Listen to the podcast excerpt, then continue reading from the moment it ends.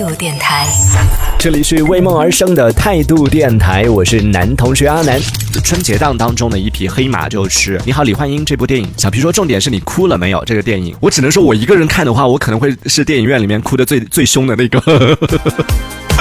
但是我还是比较有偶像包袱的。如果是和别人一起去看电影的话，我还是会比较克制的。你知道，就是一直眼睛猛的 往上看的，然后一直就想一些别的事情，想别的，想别的，想好笑的，想好笑的，就一直转移自己的注意力。所以，其实相对来说，我还挺喜欢。就我身边有一些人是接受不了一个人去看电影的这件事情。但说实话，我自己是还挺喜欢一个人去看电影的。原因就是一个人看电影的时候，你而且我喜欢躲在角落里边看。这在角落里边的话，你就可以。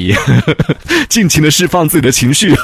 我说起来，这个之前有看那个呃《逆光飞翔》，不知道大家有没有看过？啊是一个很小众的一个电影，但真的很好看。在这里强烈强烈的安利给大家，《逆光飞翔》。我们之前节目呢安利过无数次。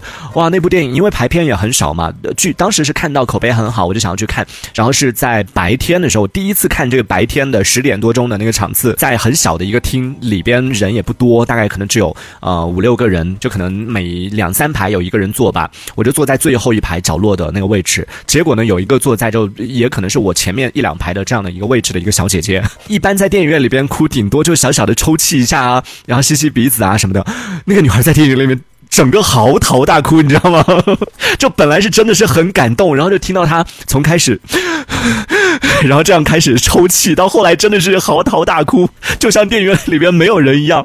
然后可能电影院里面就有五六个人吧，其他的前面有一些情侣啊什么的，前面真的是已经笑出声了。然后我坐在后面，我明明是已经那个是真的很感动，就《逆光飞翔》那部电影啊，真的很感动，我的眼泪已经是出来了，就整个视线是模糊的。然后听他哭，我真的是忍不住，我一直在憋笑，然后又觉得很感动，又很想哭，你知道那种情绪很复杂。然后前面的那那那些情侣啊什么的，真的是完全没忍住，就真的是已经笑出声来了。然后那个那个影厅里边的那个氛围也真的是很很诡异，你知道吗？这屏幕上那个影呃电影荧幕上面演的是那种很感人的戏份，就很感动的。然后电影院里边你就听到有一个女生在嚎啕大哭，真的是啊那样子的一个状态。然后前边的情侣在笑，就好诡异啊！那场电影看下来，但还是非常值得推荐的。风轩说：“你好，李焕英。”这个电影感觉最后那段哭戏太长了，你也是哭了很久哦。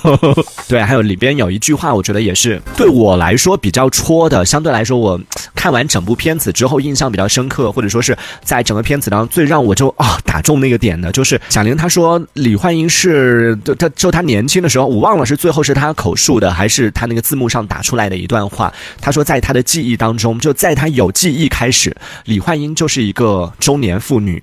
哇，然后 那段话，我就看到那句话的时候，我就忍不住看了一下我身边的妈妈。电影最后结尾的时候有放出李焕英年轻时候的一些照片嘛，我就发现哇，好像我妈哦。然后它上面的打印那个字幕就提示出来说。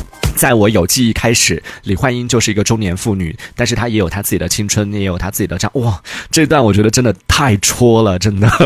可能每个人每个年轻人在跟父母相处的过程里边，从来不会去在意，从来不会去问起爸妈年轻时候的一些故事啊啊，从来不会去想到说爸妈年轻的时候，哎，是不是也是村里的一枝花，也是哎非常精彩的这样的一些青春，有这样的一些故事。好像从我们有记忆开始，我们在跟他相处的时候，他就是一个很烦人的一个大人，就是一个。真的是一个中年妇女的这样的一个模样，然后好像也没有太多的这种，呃，他年轻时候的一些记忆啊，就会觉得好像挺 这个点对我来说就挺挺戳的。